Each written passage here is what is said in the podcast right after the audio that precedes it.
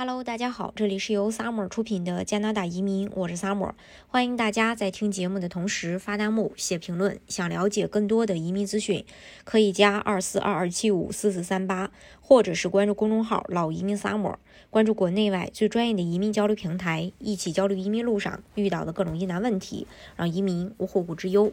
根据加拿大移民统计局的一项新的研究表明，加拿大移民的工资近年来一直呈上升的趋势。在移民前拥有加拿大生活经历，尤其是与工作相关的经历，在移民后提高工资方面发挥着重要作用。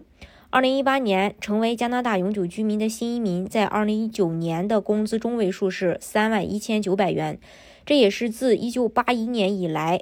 呃，到加拿大的所有移民群体中最高的，比二零一七年登陆的新移民在二零一八年的收入高出约百分之四。不过，这仍比2019年加拿大本地出生的工人工资中位数的3万8800元低于百分呃低了将近百分之十八。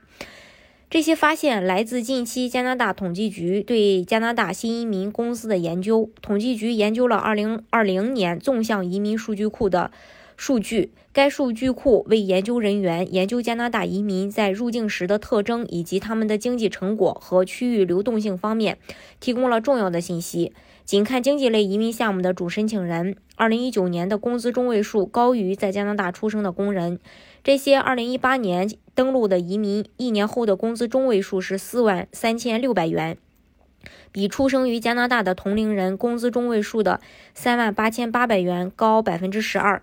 原因可能与经济类移民的申请条件有关。报告称，经济类别的主申请人之所以能被选中，是因为他们有能力融入加拿大劳动力市场，并为加拿大的经济发展做出贡献。他们中的大多数人都接受过高等教育，并且至少掌握一种加拿大官方语言，因此在融入当地社会时会更加容易。加拿大不同生活经历的工资差异，呃，分为三组：有工作和学习经验、只有工作经验以及仅拥有学习经验。成为加拿大永久居民前，在加拿大拥有工作和学习经验的新移民，一年后的工资中位数最高。这些在2018年登陆的移民申请人，他们在2019年的工资中位数为4万4600元，甚至高于加拿大本地工人当年的工资中位数3万8800元。在2018年登陆之前，只有工作经验的移民，2019年的工资中位数是3万9300元，也高于加拿大出生工人的工资中位数。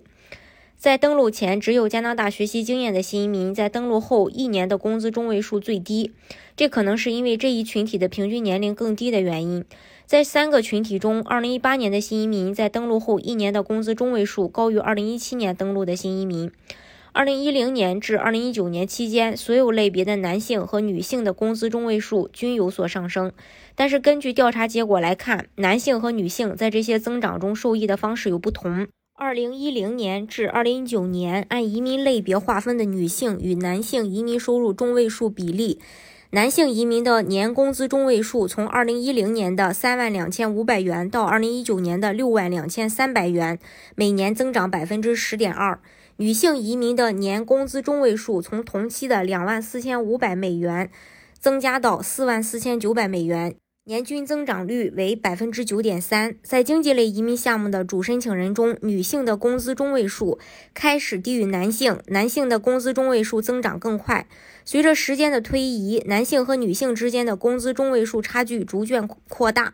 该报告旨在提供一个基准，以在获得2019年及以后被加拿大接纳的新移民的数据时，衡量新冠疫情对新移民的影响。那么你现在的薪资是如何的呢？想了解更多的加拿大移民资讯，欢迎私信我。今天的节目呢，就给大家分享到这里。如果大家想具体的了解加拿大的移民政策的话，可以加二四二二七五四四三八，或者是关注公众号“老移民 summer”，关注国内外最专业的移民交流平台，一起交流移民路上遇到的各种疑难问题，让移民无后顾之忧。